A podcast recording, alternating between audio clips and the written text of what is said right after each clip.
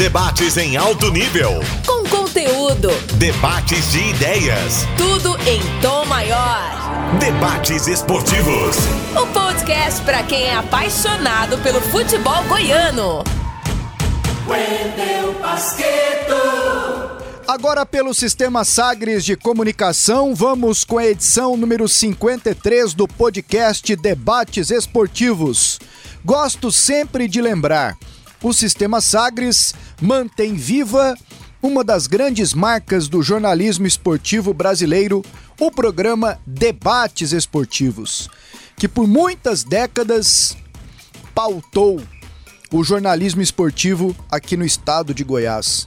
Quantas e quantas vezes em Charlie Pereira o Tim não foi criticado ou elogiado por Washington Luiz, por Jorge Cajuru, Evandro Gomes, Leleco, Luiz Gerci de Araújo, Adolfo Campos, quem mais, hein?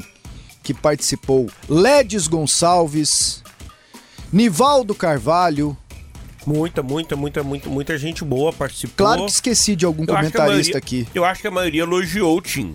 Uhum. Né? A maioria elogiou o Tim e veio à tona. Tim desfalca mais uma vez o Vila Nova. Quem deve ser o substituto? E ele, e ele foi um dos comentaristas dos debates esportivos também. Sim, sim, pegou Nesta também. última vez que rolou, quando o Cajuru esteve com a gente aqui no Sistema Sagres de Comunicação. Antes do Tim, bom dia, Charlie. Ou melhor, bom dia, boa tarde, boa noite. É Já que estamos aqui com um podcast que ficará gravado na internet, nos streamings, nas plataformas digitais, hein, Charlie Pereira? Um abraço, Pasqueto. Um grande abraço para todo mundo que nos acompanha. É sempre importante saudar o Roberval Silva, que é o nosso responsável pela né, montagem. Ele não precisa editar efeitos, essa parte. né? Bom dia, boa tarde, boa noite, não Sim, tem sim. erro. Eu não falei isso, eu falei, eu só tô saudando É porque ele já tá ali já, deu uma olhada pra mim. É. Podcast é bom dia, boa tarde, boa É, noite. porque às vezes você tá no Japão, né? De repente tá lá. Tandara. É bom dia pra gente e boa noite pra eles. Tá lá, tá lá Tandara, Rosa Maria, quem mais? A. Miré Luiz. A, é, a Garay lá, elas estão ouvindo o podcast lá no Japão. E como é que seria? Curiosidade agora. Um bom dia lá no Japão. Ohayo gozaimasu. O bom dia serve pra Fernanda elas. Venturini, você ia falar. É, é, a Mo... É, Vera Moça. Exatamente. Tudo bem, A Isabel. Que resenha, hein? E aí, Tim, tudo certo? Tudo certo, Pasqueto? Tudo bem? Abraço pro Charlie Pereira também. Começou bom o podcast, né? Começou a resenha boa aí. E um tema hoje polêmico, né, Pasqueto? É um tema polêmico, tem muita gente que não acha importante, mas agora com as Olimpíadas mostrou-se importante. E você foi atleta, você sabe que se a cabeça não estiver boa, meu amigo, e não é só pro atleta não. Hoje o atleta será o foco aqui. Mas é para todos os segmentos. Isso vale para todo mundo, para a vida, para o dia a dia, que é a psicologia no esporte. O exemplo da ginasta norte-americana, uma das maiores da história, ao lado ali de Nadia Comaneci, a romena, da Simone Biles, ele nos traz a vários debates. Ela largou a disputa por, por medalhas por alegar que não estava bem mentalmente, sofrendo com a pressão. Então tem a pressão no ciclo olímpico, tem a pressão do jogador de futebol no dia a dia, é uma pressão por resultados, a pressão pela manutenção da boa imagem, por sempre estar na linha, é difícil. Esse pessoal vive no fio da navalha. E hoje, essa questão da psicologia no esporte será o nosso tema. Recentemente também, uma entrevista do Michael, Aqui o Michael nosso, do Goiás, do Goiânia, do Goianésia, que disse que pensou em suicídio. Ele que sofreu também com depressão. E daqui a pouco, né, Charlie? Nós teremos aqui a psicóloga Karen Cristine. Ela que tem um projeto chamado Movimente, psicologia que atua na área da psicologia do esporte. Exatamente, que atende atletas das mais diversas modalidades, né? E a gente, claro, tem como foco principal da nossa programação o futebol, mas a gente sabe o quanto é importante o trabalho da psicologia nos mais diversos segmentos do esporte e como você destacou, Pasqueto, em todas as profissões. Eu, como coordenador de esportes, lidando com pessoas há, há, há muitos e muitos anos, né? É, é, é natural você pegar às vezes ciclos em que a pessoa mentalmente ela está realmente apresentando problemas, ela não consegue entregar profissionalmente, mesmo sabendo o que precisa fazer, mas é porque a cabeça não está conseguindo reagir. Né? E é um tema, sem dúvida nenhuma, importantíssimo. O Tim, que além de jogador, a gente vai entrar no tema mais profundamente daqui a pouco. Além de jogador, foi diretor de futebol lá no Vila, gestor tal e, e trabalhou diretamente com garotos da base, sabe o quanto isso é importante, né, Tim? Ter a cabeça boa para o desenvolvimento do atleta, né? Do jogador especificamente. Pasqueto, esporte de alto rendimento, como a gente está vendo aí na Olimpíadas, como é o futebol profissional, é importantíssimo ter essa, esse equilíbrio, porque você convive o tempo todo com a pressão. E essa pressão é muito grande, porque ela não é só sua, não é uma pressão, uma pressão apenas in, interna, é uma pressão de dirigentes, é uma pressão de torcedores. Hoje em dia há uma pressão muito grande até de familiares para aquela meio que obrigação de ter que virar um atleta profissional, principalmente no meio de futebol pais, e eu convivi com muitos pais quando fui coordenador da base do Vila Nova, tem uma pressão muitas vezes pessoal do pai, o sonho é até maior do pai do que do filho de se tornar um atleta profissional. Então é importantíssimo hoje ter esse equilíbrio e ter acompanhamento de profissionais capacitados. Daqui a pouco nós estaremos aí falando com a doutora Karen e ela pode explicar até melhor essa situação. Mas é importantíssimo, mas ainda, Pasquito, no mundo, falando aqui do mundo do futebol, tem muita, tem uma barreira muito grande. Tem muitas pessoas que acham desnecessário ter um profissional nesse nível aí atuando diretamente com os atletas. Tiro de meta. É hora de colocar a bola em jogo. E está conosco no podcast Debates Esportivos a psicóloga Karen Cristine.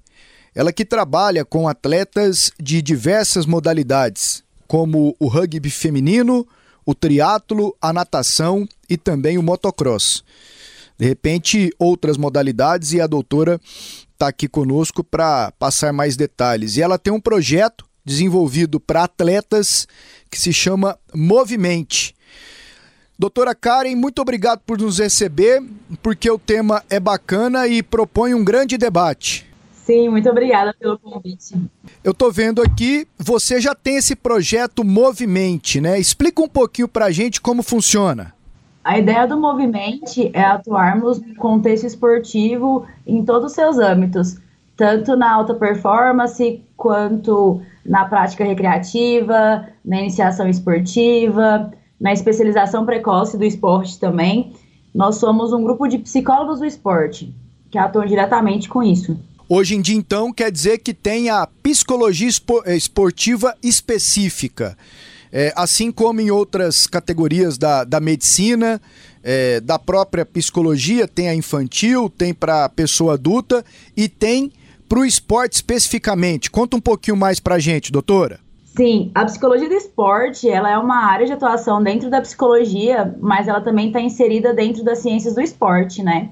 É, nosso trabalho ele funciona com outros profissionais da saúde, principalmente com profissionais da área de educação física, que também podem pesquisar na área da psicologia do esporte.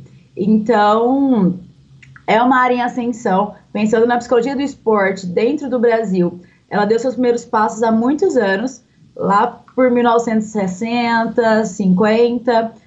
Porém, mais recentemente, que as nossas produções começaram a ficar mais frequentes, que a gente começou a falar uma língua do esporte brasileiro, né?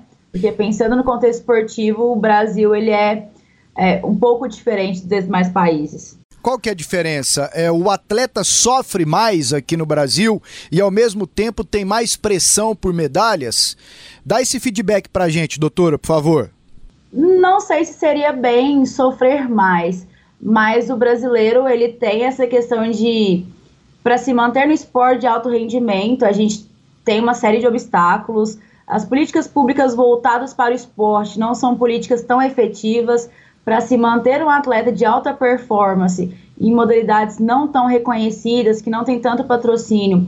É, muitas vezes o atleta tem que trabalhar o dia inteiro para conseguir treinar à noite. para poder competir com outras com outros atletas de outros países.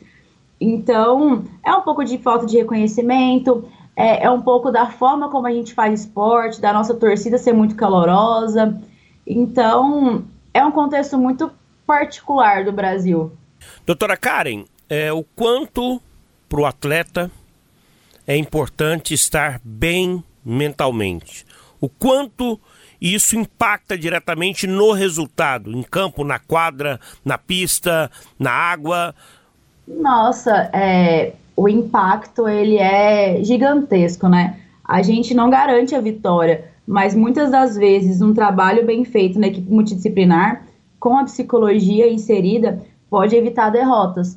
É, é perceptível em alguns momentos o que algumas pessoas chamam de nossa, sentiu a pressão, pipocou, ou é um jogador de personalidade, difícil de lidar. São coisas que, se a psicologia do esporte tivesse inserida nesse meio, fazendo um trabalho com toda a equipe, é, nós poderíamos evitar perda de atleta, lesões, inclusive, é, uma administração focada mais na pessoa, no atleta enquanto ser humano, porque o desempenho é, os resultados, a vitória, ela é uma consequência de todo um trabalho. É como se fosse a pontinha do iceberg, mas ninguém quer ver o que está debaixo, né, da, do oceano.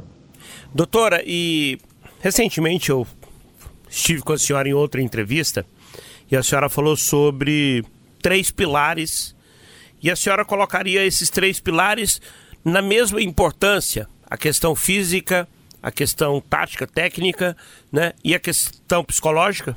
Sim, com certeza.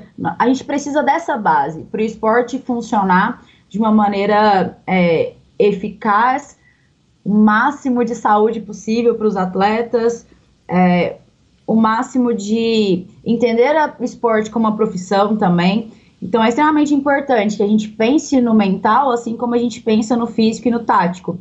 E aí eu brinco que é cada macaco no seu galho, né?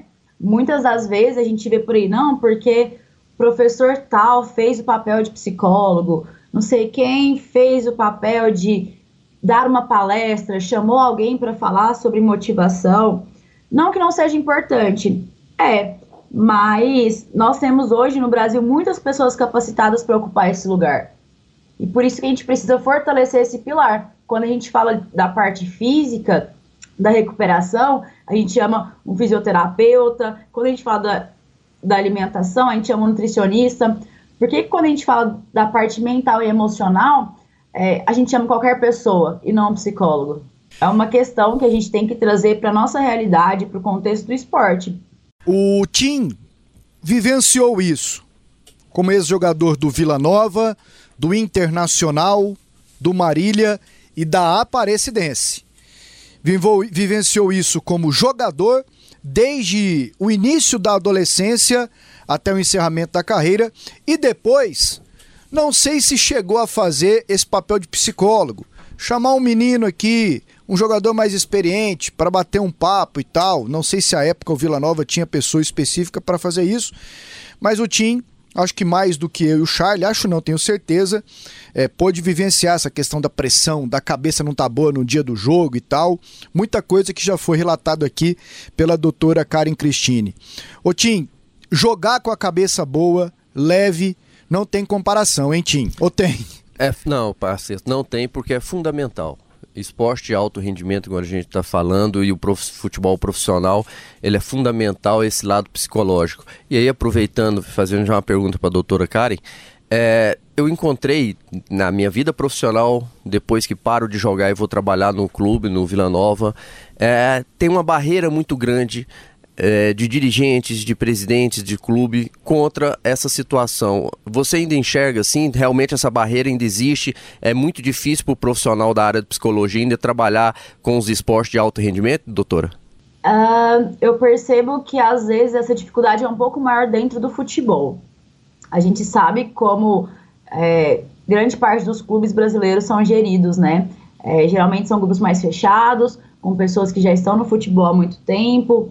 E aí você inserir um trabalho desse para as pessoas que não entendem a finalidade é muito difícil. A gente só é, compra, consome e quer algo no que a gente escolhe se a gente entende para que que serve. E aí existe o tabu, né? De psicologia é para doido, psicologia é, qualquer um pode fazer, não precisa investir nisso porque não é um retorno, porque a gente não consegue é, quantificar ou mensurar. Então existe. E existe uma barreira que é importante também destacar, que é sobre que tem mudado um pouco mais ainda a realidade de mulheres no esporte, no futebol profissional em clubes, é, em times masculinos. Então, assim, além da dificuldade de inserir a psicologia do esporte, existe a dificuldade de profissionais mulheres atuarem dentro desses clubes. E aí eu falo até por experiência própria. Então as pessoas precisam entender que a psicologia do esporte ela vai muito além da psicologia clínica, daquela coisa de consultório. É estar tá no dia a dia, é colaborar para que o atleta pense em gestão de carreira. Muitas das vezes a gente tem jogadores excelentes que ganham muito dinheiro e quando param de jogar isso é uma grande dificuldade, porque eles ficam perdidos. Eles não pensaram e não programaram a carreira. A gente precisa também falar sobre é, a linguagem. Às vezes o treinador está passando uma jogada, está falando sobre algo, e aí talvez por escolaridade, por cultura diferente, aquele jogador não consegue executar. Não é porque ele não dá conta, mas é porque ele não entendeu o que foi solicitado. Então são uma série de detalhes que, se a gente for somar, fazem uma diferença enorme no dia a dia dos clubes.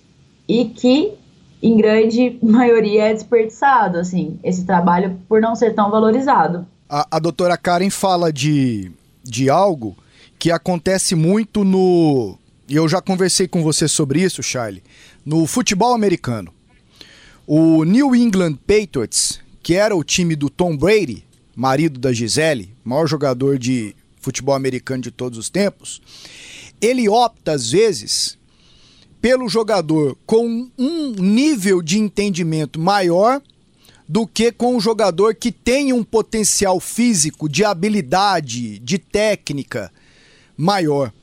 Para que o cara entenda as jogadas. São muitas jogadas, movimentos e tudo mais, e entenda a filosofia do clube. E, e parece tá dando resultado, é o time que mais vezes ganhou o Super Bowl, é, parece que, que é o caminho.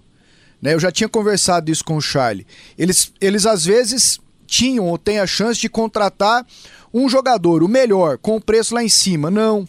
Ele prefere um jogador que jogue menos na habilidade, mas que tenha um entendimento, uma escolaridade maior, que foi citada aqui pela, pela doutora Karen. Então, é algo que, que no próprio futebol hoje, a gente vê jogadores que, que tem uma leitura do jogo nos 90 minutos. Hoje, para mim, quem melhor faz isso no futebol brasileiro? O Felipe Luiz, lateral esquerdo do Flamengo. Você vê ele jogando, ele não se apavora, quando ele tem que ir, ele vai, se ele tá vendo que o negócio tá complicado, ele fica aqui. Então, hoje, é, caminha-se para isso também, para o cara ter o entendimento do que ele tá fazendo. Não é rolar a bola, subir a bola, dá o, o, o, o, sinal verde e tá tudo certo. É tomar as decisões certas na hora certa, ter o entendimento da jogada, o entendimento do que o seu companheiro tá pensando, do que foi treinado e executar com qualidade. E aí já é, é, aproveitando, doutora, cara, eu, eu vi muitas vezes no futebol a questão do psicólogo de forma imediata para uma situação específica, principalmente quando a gente chega uma decisão, uma decisão, um jogo importante, uma decisão tem exemplos emblemáticos que eu passei no Vila Nova, né, jogando como como atleta profissional, a final, por exemplo, de 2004, que a gente perde para o craque de Catalão lá em Catalão, e foi um jogo onde o craque foi muito melhor, e eu achei uma, uma, uma maldade, aí mostrando já a situação para a doutora, tinha a psicóloga, e ela participou, é, teve a preleção, que é a conversa do treinador antes com os jogadores, poucas horas antes do jogo, e após a preleção teve uma palestra da psicóloga, que ela fez uma palestra motivacional, doutora, para querer é, aumentar naquele momento o estímulo dos jogadores para aquele jogo. E fez aquela palestra que coloca os familiares participando, e é, é, isso funciona, esse imediatismo funciona para os diretores do Vila naquela época não funcionaram, a gente perdeu o título, começaram a colocar também um pouco da culpa, ou muito da culpa da, é, da perda daquele título no, no, no, trabalho que ela fez. Então existe muito isso, questão do imediatismo ainda, e se isso funciona? Sim, a gente costuma dar o nome de. a gente fala que psicólogo não é bombeiro, né? Para apagar incêndio. E é um trabalho, não é que não funcione, mas a gente desperdiça um potencial, que seria um trabalho 100% se fosse executado com planejamento, pensando a curto, médio e longo prazo. E aí, quando a gente faz algo de dar uma palestra é, motivacional, por exemplo, o que te motiva pode não ser o que motiva o Charlie, pode não ser o que me motiva. E aí, como é que eu vou acertar no ponto de cada um, sendo que eu não conheço as pessoas que eu estou falando, sendo que eu não sei da necessidade individual de cada um. Então, é, não é que não funcione, mas a gente perde o potencial de trabalho e é algo arriscado. Por quê? O que, que costuma acontecer? Isso aconteceu na Copa de 2014, é, do fatídico 7 a 1 né? E assim, teve profissionais que trabalharam, mas não era um trabalho contínuo. É difícil ter um trabalho contínuo na seleção também de futebol, porque cada jogador atua em um lugar diferente. E aí, muitas das responsabilidades, elas recaíram sobre a profissional que atuou naquela seleção daquele ano. Mas por quê? Porque o trabalho não era um trabalho contínuo. Mas todo mundo quer responsável, né? Ninguém quer assumir responsabilidade, todo mundo quer jogar responsabilidades. Por isso também que é algo perigoso então, se eu posso investir num trabalho a curto, médio e longo prazo, por que, que eu vou pagar uma palestra? É, perfeito. E aí é uma economia que eu falo de economia é, burra, porque não faz sentido, assim. É desperdício de dinheiro. E, e, a senhora tocou num ponto que para mim foi perfeito e eu via isso como atleta profissional, porque essa, esse tipo de palestra alguns motivam criam ali um, um, um sentimento a mais para ir para a decisão, para ir para o jogo especificamente, outros não. Outros retraem. E aí o trabalho da, da, da, psicóloga entra aí. Se fosse um, um, trabalho a longo prazo, né, doutor? Se tivesse um longo prazo, você conhece, conhece melhor. Se, ela, se, se, a psicóloga, no caso, em 2004, tivesse chegado no início do Campeonato Goiano, ela teria oportunidade de conhecer quem é quem. O Tim, o Charles, o Pasqueto, o André, o Felipe, o Roberto. Ela, ela ia conhecer caso a caso.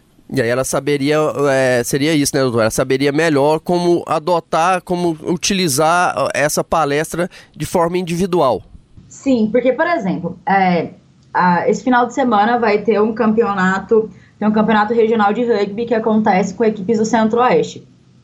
E dentro é, de um time com várias pessoas, cada um se comporta de uma forma diferente. É, perto de decisões, perto de campeonatos. E aí, se eu não sei a necessidade daquele atleta, eu não sei como eu posso colaborar com ele. É como se eu pegasse uma receita de bolo e desse para todo mundo de forma igual. Só que algumas pessoas não têm ovos, algumas pessoas não têm leite, e aí não funciona. Não vai sair como esperado. Cada um se... tem gente que não consegue dormir na noite anterior de um campeonato, tem gente que tem é, diarreia, tem gente que começa a sentir o corpo tem gente que fica super tranquilo. Então, como que eu quero ativar todo mundo para que todo mundo esteja na melhor performance naquele dia, sendo que eu não sei a necessidade individual de cada atleta? Então, por isso que é difícil misturar todo mundo num bolo, fazer uma palestra para todo mundo. É bem complexo, é bem complexo, bem complexo mesmo. E só como situando aqui, eu fiz uma busca com os nossos repórteres a respeito da atuação de profissionais da psicologia nos clubes profissionais. O Atlético, nesse momento, não tem nenhum psicólogo atuando no time principal. O Vila também não. O Vila tem uma psicóloga que atua nas categorias de base. Eu até acredito que pontualmente ela pode até dar um suporte para um ou outro atleta no profissional. E é o que o Goiás faz também. O Goiás tem lá a sua casa do atleta, que é um que é um local que ele abriga aí jovens do Brasil inteiro numa rotina né, diária aí de treinamentos de escola, etc, etc. E existe lá o trabalho assistencial, o trabalho de uma psicóloga constante que fica lá o dia inteiro, né? E que também pontualmente às vezes atua no profissional.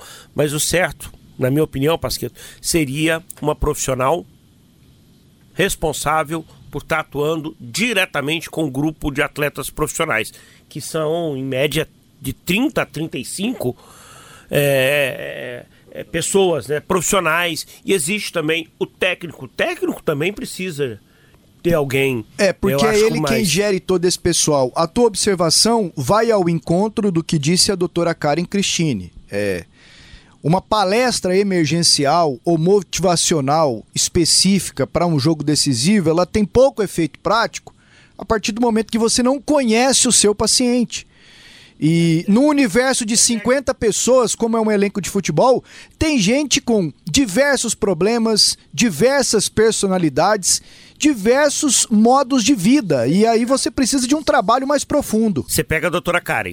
Doutora Karen, vem aqui no Goiás hoje porque é, daqui três dias tem um jogo decisivo. Eu preciso que a senhora faça uma palestra. O trabalho dela né, seria muito melhor se ela tivesse pegado esse elenco com meses de antecedência. Então essa questão emergencial eu não sei até que ponto realmente tem tanto, tanto, tanto efeito. Eu me lembro que o Pasquete eu tinha, vou lembrar, não sei se a doutora Karen, que é jovem, a doutora Karen, né?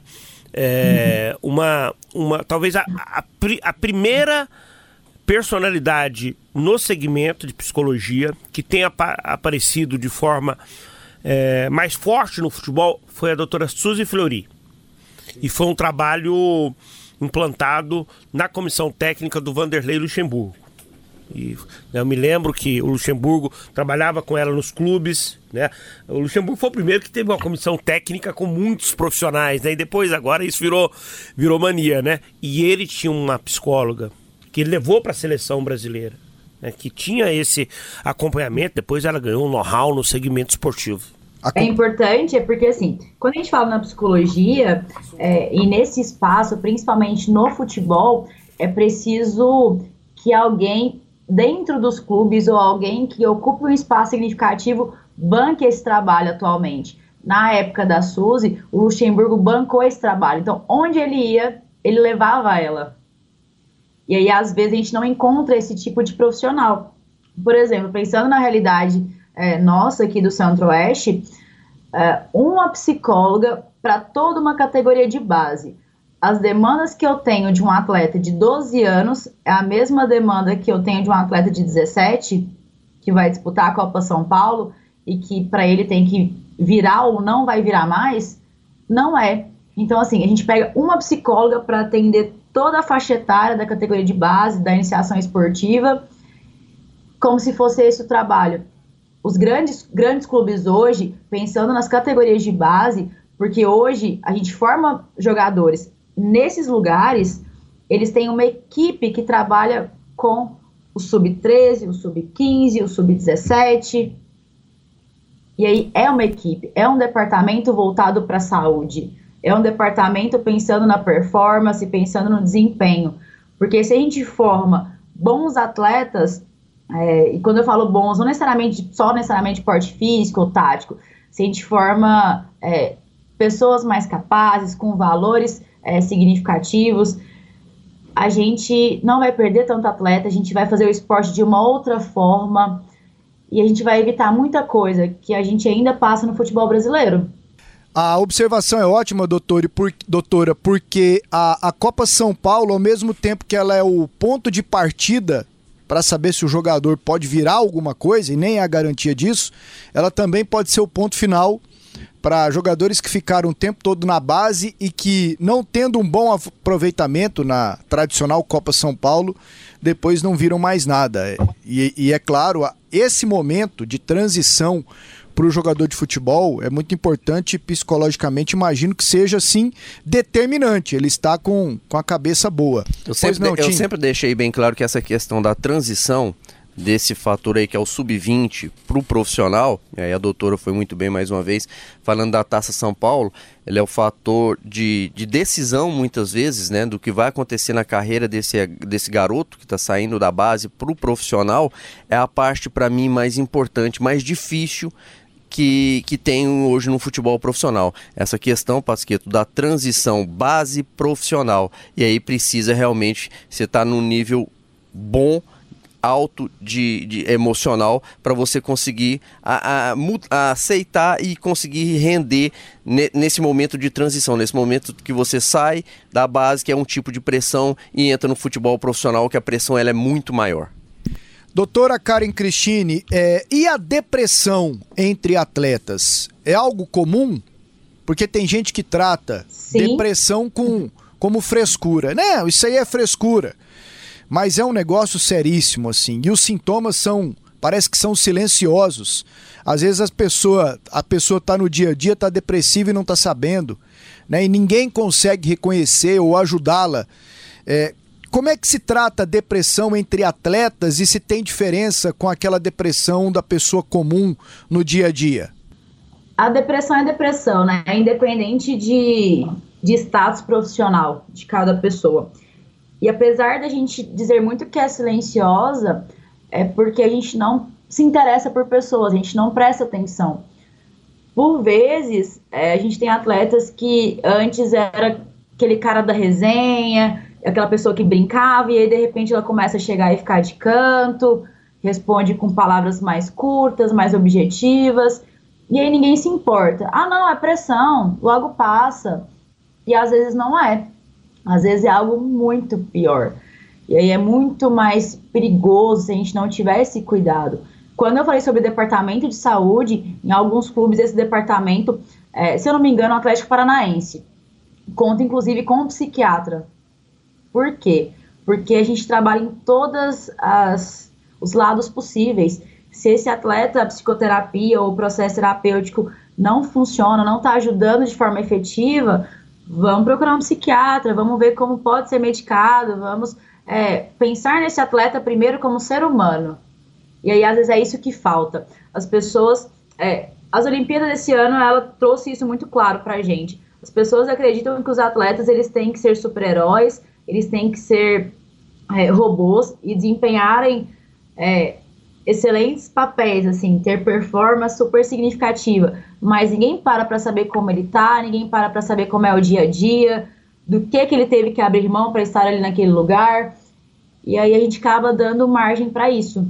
Tanto é que os casos de suicídio no esporte, eles têm crescido, eles têm sido mais divulgados para ver se a gente tira um pouco essa obrigação de atletas serem pessoas perfeitas e que saibam lidar com tudo muito bem.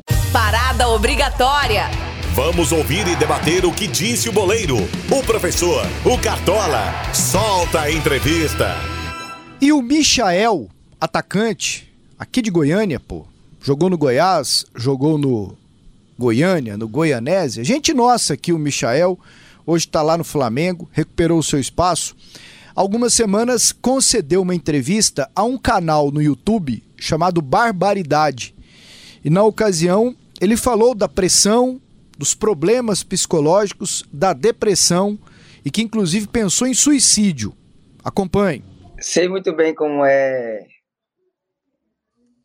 sofrer com isso, porque eu tive depressão ano passado é, sofri muito. E eu cheguei no. Eu tava no hotel na época. E eu queria suicidar. Começava a vir na minha cabeça alguns pensamentos assim. Eu queria, eu queria saber como era me jogar do prédio. E aí, eu gritei pro socorro, mano minha mulher, Dudu Tanuri, é, Diego Ribas, Alves, Felipe Luiz, Rafinha, na época. E eles me fizeram ser querido, ser abraçado. E eles tiveram cuidado comigo, o Marcos Braz também. Eles tiveram cuidado comigo como ninguém antes tinha feito.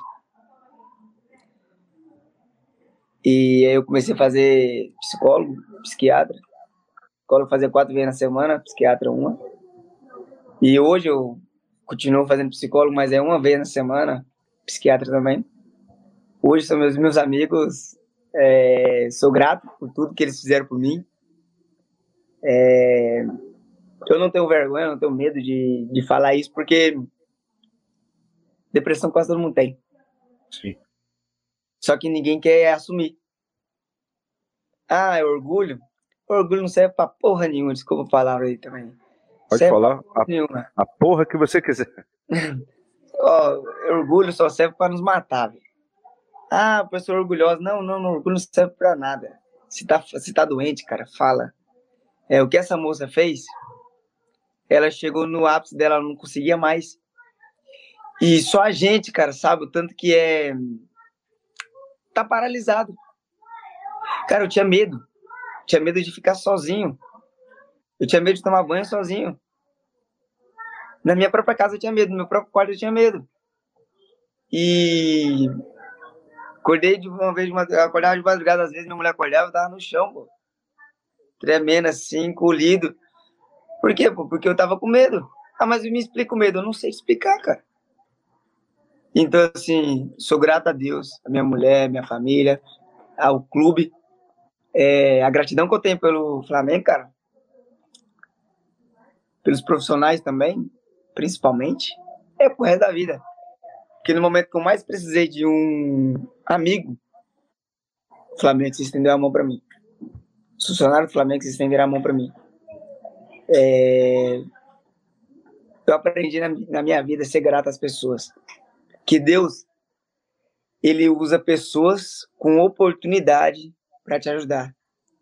E Deus usou o Flamengo com aquelas pessoas para me ajudar, então eu sou grato. E hoje eu posso falar para as pessoas que a depressão tem cura. Pelo menos para mim teve. Sabe? Nunca mais sofri com isso. É... Tinha dias que eu ficava dois dias sem dormir, com medo de dormir. Hoje eu tenho um sono melhor. Então, assim. Deus é bom. Hoje eu, eu consigo me exercer minha profissão melhor. É, é, só tenho que agradecer mesmo. Pô, cara, que relato forte. Eu não, eu não sabia, não tinha ideia disso. É, Quase ninguém mesmo. Foi... Hã? Quase ninguém mesmo.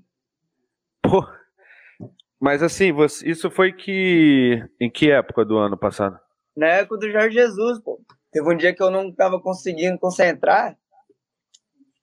E aí eu cheguei no quarto de Jorge Jesus e falei, mano, é, me manda embora, rescinde meu contrato, ou sei lá, faz o que você bem entender aí, mas eu não consigo concentrar, cara. Ele, por quê? Eu falei, ó, tô passando assim, assim, assim, assado, tava chorando, não aguentava nem falar direito. E eu preciso de ajuda, mas eu não consigo concentrar. Eu consigo vir aqui trabalhar, eu quero vir trabalhar, mas eu não consigo dormir sozinho, cara. E ele, foda-se. Não vou te mandar embora, cara. Aí ele, se você for pra casa, você vai dormir bem? Eu falei, vou. Com a minha esposa eu vou. Então vai. Aí eu olhei pra cara dele assim, meio que saindo lágrimas do olho dele assim. Do meu já tava saindo litros. e aí. Ele falou pra mim: amanhã eu vou te colocar no segundo tempo pra jogar. Não, amanhã eu vou te colocar titular pra jogar. Não, eu entrei no segundo tempo contra o Fluminense, se não me engano. Foi a final, foi o Fluminense, eu acho. Sim. E eu fui, fiz o gol. E aí ele chegou na minha cara e. Foda-se, Chico, é jogador do caralho, pá. aí ele, como você se sentiu? Eu falei, me sinto bem. É, o problema é pra dormir mesmo. E ele falou isso pra mim. Eu te pergunto como você tá internamente. Sim. E eu falei pra ele assim, me sinto quebrado. Mas aos poucos tô me reerguendo. Aí ele falou, baixinho. Baixinho, o que, que você precisa? Eu falei, cara, eu não consigo concentrar sozinho. Aí ele falou, então, se, se, eu tiver, se você tiver com alguém, você consegue concentrar? Eu falei, consigo. Aí tá, aí me coloquei aí me colocou pra, pra concentrar, eu concentrava com Ramon ou com Mateuzinho. Aí eu fui seguindo. E aí quando chegou na época da, daquela pandemia que teve lá, que os monte, um monte pegou o Covid, eu, eu, tinha que ficar, eu tinha que ficar sozinho em casa e no hotel, isolado. Só que eu não conseguia ficar sozinho. Caramba. E aí? Eu sofri, eu sofri um tempão, né? Sim. E chegou na pandemia, cara, Deus me curou. Na pandemia eu fiquei sozinho de 12, 15 dias, sozinho, e eu nunca mais tive síndrome do pânico. Esse é o Michael nesta entrevista para o canal Barbaridade. Basqueto. E antes da doutora falar sobre isso, eu também. Um, um caso muito parecido com o que aconteceu com o Michael, que hum. ele relatou, que pensou em suicidar, pensou em pular do prédio. 2004, o caso Pedrinho. Hoje comentarista, muito, muito bom comentarista dos canais Sport TV, o Pedrinho, que jogou no seu Palmeiras, jogou no meu Sofreu Vasco. Sofreu demais com contusões. Muitas, muitas lesões e infelizmente ele poderia ter jogado muito mais se não fosse as lesões que o atrapalharam na carreira e ele relatou um quadro também na época de depressão, de pensamentos até em suicídio. Recentemente o Nilmar, jogador consagrado, ex-internacional, futebol espanhol, jogou Copa do Mundo, parou aos 33 anos por depressão. Você citou o exemplo do Pedrinho, eu cito o exemplo do Nilmar, e agora nós temos o Michael. Com um detalhe, doutora Karen, Tim, são jogadores que na linguagem do futebol estão em barca, ou em barcas, ou estiveram em barcas boas pra caramba. Ganharam bem e muito bem, no caso do Nilmar e do Pedrinho, jogaram em seleção brasileira, jogaram em times grandes. O Michael, a vida dele profissional e financeira, ela é um pingo d'água perto da realidade maciça da maioria maciça do jogador de futebol brasileiro. Hoje é um jogador que recebe mais do que 300 mil reais e tem contrato aí. Onde é, é, vai receber isso três anos ainda. Três anos e mais na carreira. Onde né? eu quero chegar, doutora? O Michael era aqui do futebol amador, comeu o pão que o diabo amassou, de repente a vida dele ficou já muito boa no Goiás, financeira, profissional, com reconhecimento, e ele vai para o Flamengo e as coisas melhoram ainda mais. A pessoa de fora pensa: olha que vidão, eu queria estar no lugar do Michael. Mas foi justamente nesse momento que ele pensou em suicídio, que ele teve depressão, né? É a tal da cabeça, né, doutora? Você pode ter o dinheiro, você pode ter a saúde física, mas a cabeça não tá boa. Por que isso acontece, sendo que quase tudo está bem, mas você não consegue pensar em coisas positivas e acaba entrando numa depressão? É que assim, quase tudo está bem para quem, né? Melhora para quem?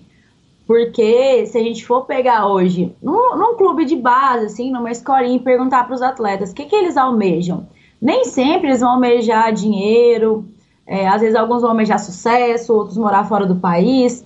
E aí a gente pega. É, eu não conheço o Michael, tá, pessoalmente, então é uma visão de fora.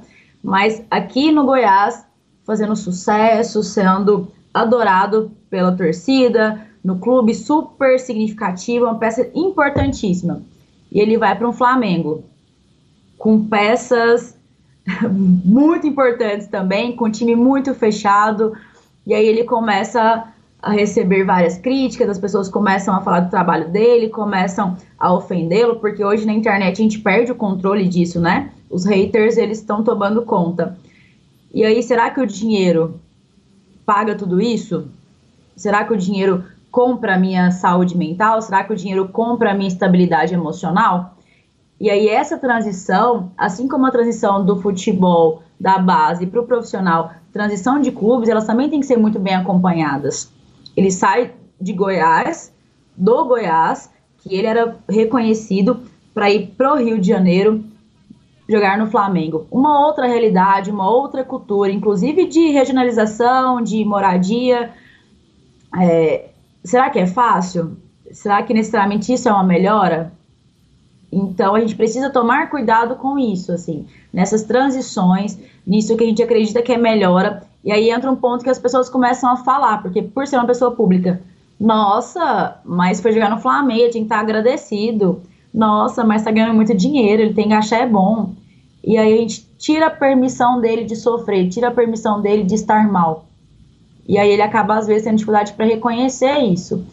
Então, nem sempre o que a gente acha que é bom é bom para o outro.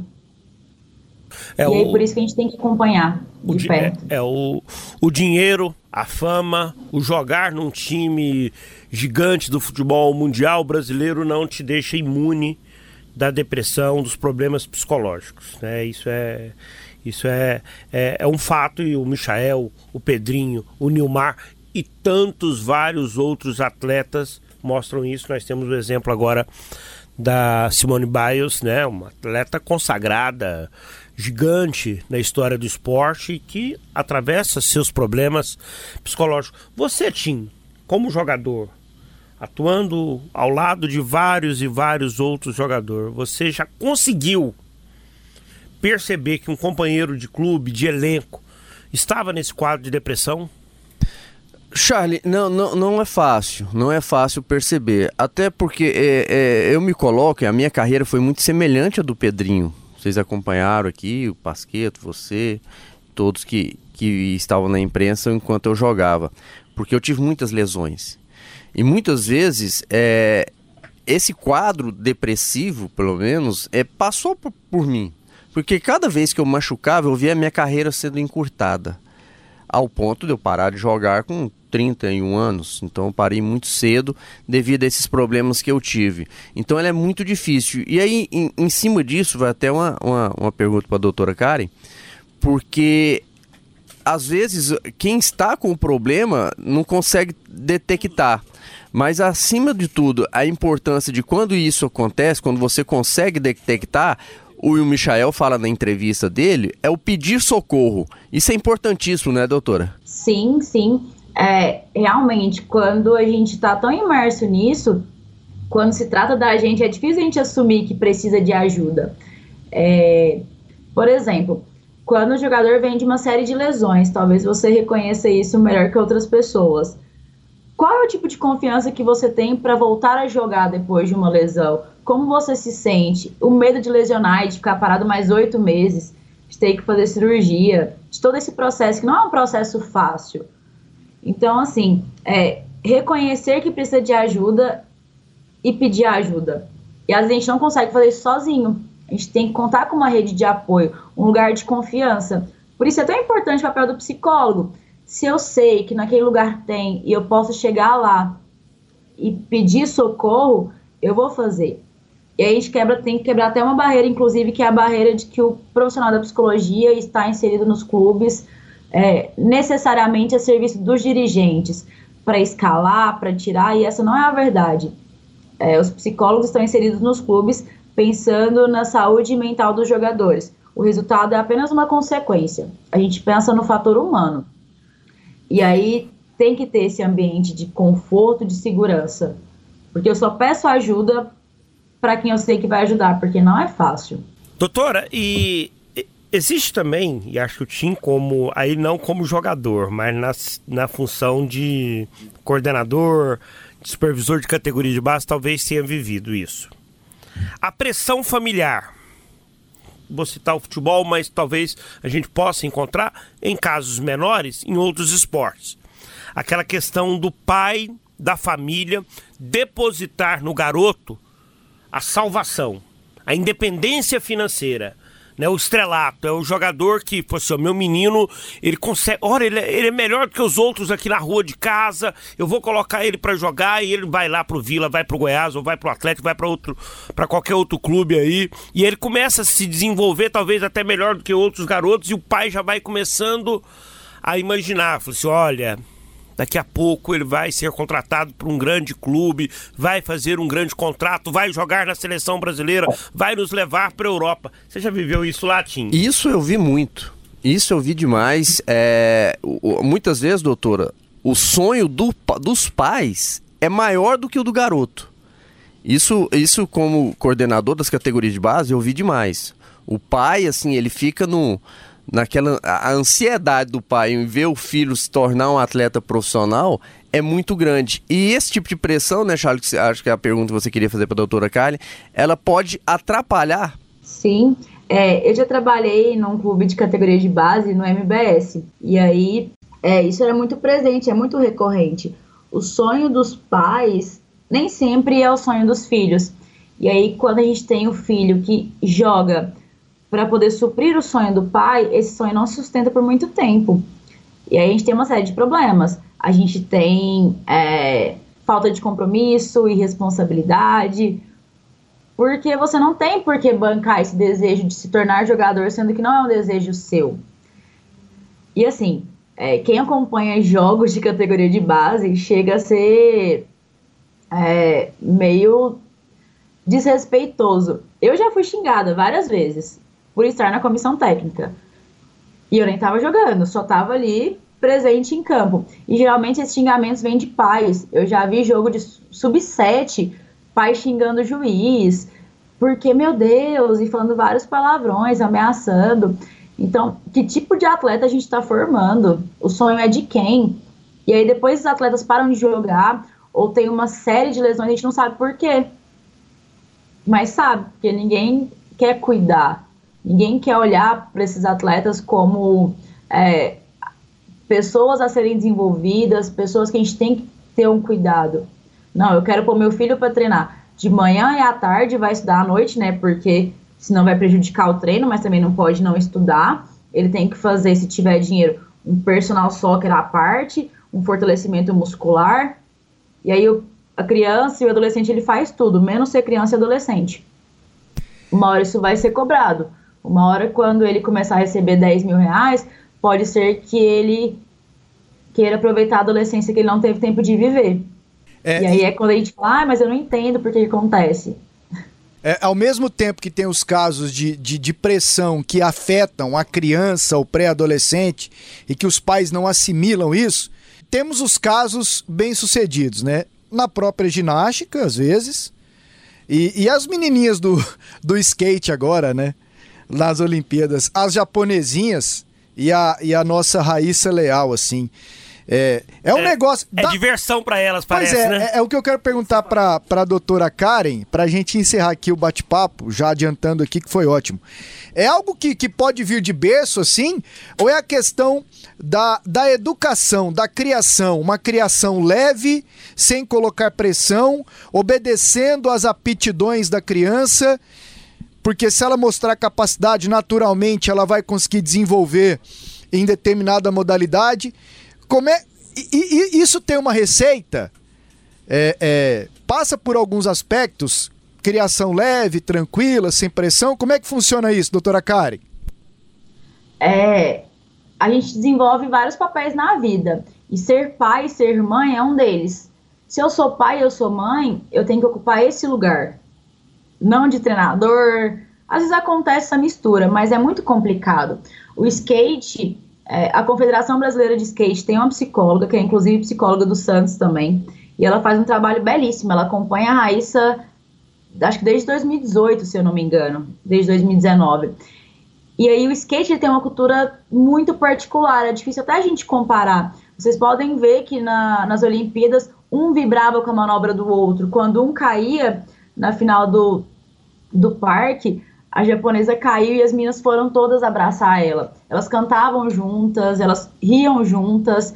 Então, a própria cultura do esporte faz com que ele se torne algo mais tranquilo, mais saudável, mais divertido de se praticar.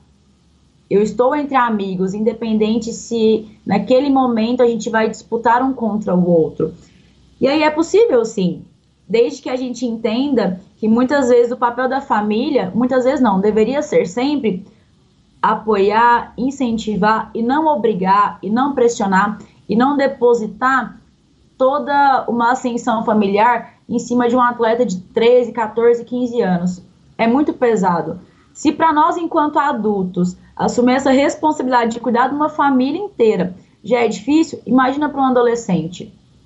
Então é um pouco cultural. Eu acredito que vem de modalidades, é, a forma como a modalidade é colocada no nosso país também interfere, a criação também, mas principalmente de pai e mãe ser pai e mãe. Existe treinador para isso, existe é, médico para isso, existe psicólogo para isso. Se cada um ocupasse o seu lugar, nós teríamos crianças e adolescentes muito mais saudáveis e, consequentemente, adultos é, mais conscientes dos seus lugares. Doutora Karen Cristine é psicóloga, bateu um papo conosco aqui no podcast Debates Esportivos sobre psicologia esportiva. Doutora Karen, é, você tem alguma rede social em que as pessoas possam entrar em contato? Tenho, tenho o meu Instagram, que é arroba Karen Cristine D underline, e o Instagram do Movimente, que é arroba Movimente Psicologia. Se importaria em finalizar aqui o nosso bate-papo dizendo para quem você torce, doutora Karen? Eu torço pro esporte brasileiro. Mais um Edson Rodrigues. Foi bem, foi bem, foi bem, doutora que foi bem. Doutora, que muro, hein? Pois é, gente, que mania de perguntar essas coisas. Mas assim, vou ser muito sincera para vocês. É, é claro que vocês ainda não me conhecem, mas vocês falando de futebol, eu acompanho o campeonato goiano há alguns anos já. Eu conheço praticamente todos os estádios do interior. Então, é, tô jogando em casa também. Ah, então... Você iria, você iria é, na, nessas viagens pelo interior, você fazia parte de caravanas, é, de caravana verde, vermelha ou rubro-negra? Olha as perguntas. Doutora Karen. Mas conheço, conheço o interior, conheço, já fiz viagens internacionais por causa de futebol. Então é Goiás ou Atlético? É. né? Doutora Karen, muito obrigado por dizer sim para o nosso convite e, e o tema foi muito interessante. Um tema muito legal, um tema que eu acho que abre a mente de, de muitas pessoas para um assunto tão delicado. Muito obrigado. Eu que agradeço é, compartilhar esse momento com vocês. É muito significativo, é muito importante, não só para mim, mas eu acredito que para a realidade do esporte goiano. E é isso. Tantas vezes a gente escutar as pessoas pelo rádio, poder estar tá nesse momento é muito gratificante. Agradeço o convite, me coloco à disposição, não só de vocês, mas de todos os ouvintes, caso queiram é, trocar alguma coisa, compartilhar. É, estamos aí para isso. Muito obrigada. Chutão dos comentaristas. Agora o chutão dos comentaristas, aqui no nosso podcast Debates Esportivos. Vamos aqui com jogos da Série A, hein, galera? Qual rodada é essa? 15 quinta rodada. E aí, você continua acreditando quem será o campeão brasileiro? Flamengo. Ainda? Você também, Tim? Pra mim, o Flamengo é o grande favorito, mas o Palmeiras do Pasqueto também tá, tá na, na briga é, com aí. aquela bolona que jogou contra o, o São duro Paulo. é ter o torcedor pessimista igual o Pasqueto. Meio, você é meio pessimista. Meio? Meio contrário, assim. Você não, tá tudo conspirando com o bolão que jogou contra o São Paulo, assim, foi ótimo, assim, dá uma, dá uma, uma alegria. Você torço, o, o Pasqueto como torcedor é a negação. Cara. Eu vou torcer pro Palmeiras ser campeão brasileiro, Atlético Mineiro, Agora, menos o Flamengo. menos o eu Flamengo, achei que as coisas. Vai ser. Sério, velho. Assim, ó, uma resenha de torcedor. Dura com o Flamengo é que vai ser. Me permita, me permita que uma resenha de torcedor. Eu achei, velho, que com aquele Gerson indo embora, pô. Aí arrumaram o Diego ali. Tá jogando muito, cara. De segundo volante. O Diego, experiente, joelho bom. Ah, tá doido. Vamos lá. Nos resta torcer contra. E quem vai pedir a música hoje? Você, né, Tim? Não, eu, eu sou ruim pra pedir música. Pasqueto, Pasqueto, faz tempo que o Pasqueto não pede é uma música. Eu peço. Ele vai tá. pedir daquele do, do, do, churrasco que você está organizando. Podcast passado você não trabalhou, foi o Rafa que apresentou. O que ele pediu? Não, não, a gente. Eu, o Wilson Balzac pediu a música lá da, do, da festa, na, baile na favela da, da Rebeca da Andrade. Da Rebeca Andrade. Exatamente. Bora lá, Atlético Paranaense São Paulo. 2 a 1 um, Atlético Paranaense. 1 a 1 1 a 0 Furacão. Palmeiras e Fortaleza. 1 a 0, 2 a 0 Palmeiras. 2 a 0 Palmeiras. 2 a 1 Fortaleza. Cuiabá e Bahia. É 1 a 0 pro Bahia. 2 a 1 Bahia. 3 a 1 Bahia. Santos e Corinthians. Jogo ruim. 0 a 0. 1 a 1. 2 a 1 Corinthians. América Mineiro e Fluminense. 2 a 0 Fluminense. 1 a 0 pro América. 1 a 0 América. Juventude e Atlético Mineiro. 2 a 0 pro Galo. 3 a 1 pro Galo. 1 a 0 Atlético Mineiro. Flamengo e Internacional. 2 a 0 pro Flamengo. 3 a 0 Flamengo. 4 a 0 Flamengo. Ceará e Atlético. 1 a 1 0 a 0 2 a 0 Ceará. Grêmio e Chapecoense. 2 a 0 pro Grêmio. 3 a 0 Grêmio. 3 a 1 Grêmio. Por falar em Chapecoense, o Pintado foi parar lá na Chapecoense, né? Por isso que vai ter esse gol aqui, 3 a 1 pro Grêmio. Pintado. É isso aí, galera. Eu, pra mim, o Chapecoense vai cair. E não é por causa do Pintado que tá chegando lá agora, não. Eu acho que qualquer técnico. O, o elenco é ruim, o time é ruim. Eu acho Pontuação que... baixa demais. É. Qual, qual que é a previsão de vocês aqui, aproveitando sobre esse Ceará e Atlético? Jogo difícil pro Atlético Goianiense, porque o Ceará tem uma boa equipe, tá muito bem treinado, mas eu coloquei empate, Pasqueto, porque o Atlético Goianiense, na minha visão, joga melhor fora de casa quando pega adversários complicados do que quando está jogando aqui no Antônio Ascioli. Então a previsão de um jogo difícil, mas para mim o Atlético consegue trazer um ponto. Eu vejo que, que é um adversário que, que não é aquele que o Atlético vai precisar adotar a prática de jogar por uma bola. Eu acho que dá para encarar mais a equipe do Ceará, que tem lá o Jorginho, né, ex-jogador do Atlético Clube Goianiense. Eu vejo que é um jogo que dá para encarar mais o, o, o Ceará e trazer os pontos que o Atlético está deixando de conquistar em casa, na condição comandante. Se ganha lá, recupera os pontos perdidos aqui é, pro América Mineiro quando ficou apenas no empate. Né? Mais uma vez sem o Marlon Freitas. Mais uma vez um desfalque importantíssimo aí que o Atlético tem para esse confronto. Show de bola, vamos nessa? Bora, né, Pasqueto? E a música? A música é Pede com... aí. Pede aí. Você vai pedir. Vou dar umas dicas. É Marisa Monte, Chico Buarque Não, eu vou ou pedir- Carlinhos Brau. Eu vou pedir Zé Minigite na voz do grupo Revelação, que é o hino do Tim, de quando ele jogava. Só pra ele largar de ser bobo, fica aqui me agitando. Zé Minigite tinha cachumba, Ah, isso, é agre... isso, é... isso é agressão. cachumba de Bullying, agressão. artrite, febre e hepatite, doença de Chagas e Põe aí, meu irmão. Ai, meu Deus. Qual que é aquela Vai outra nessa? do Titãs também? É, é, o pulso ainda pulso, o pulso. Aquela é melhor. Não, mete o Zé, o Zé Meningite aí. Tchau. E aí, Tim, me esquece. Essa história lá do Jacarezinho. Mas é incrível a história desse cara. Esse cara é sortudo. Ele tem que agradecer muito a Deus ele estar vivo ainda. Se liga só na história.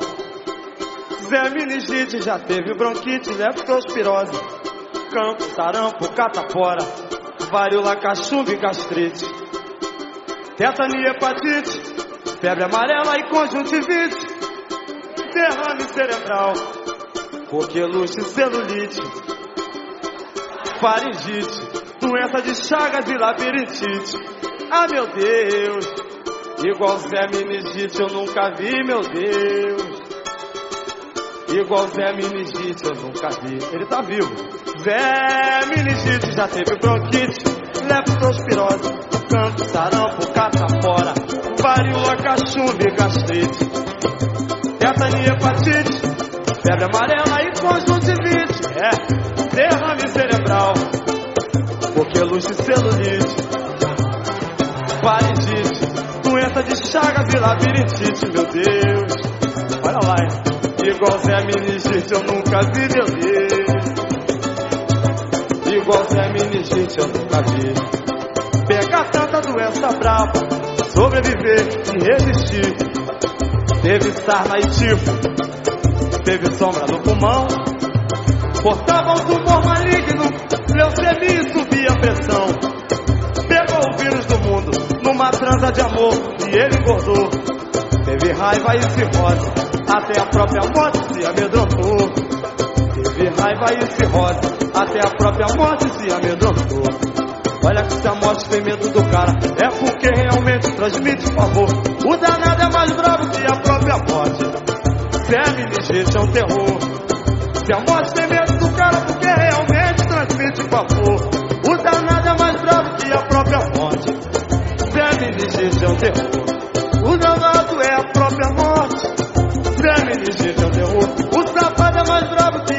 amor. Segue de jeitão meu.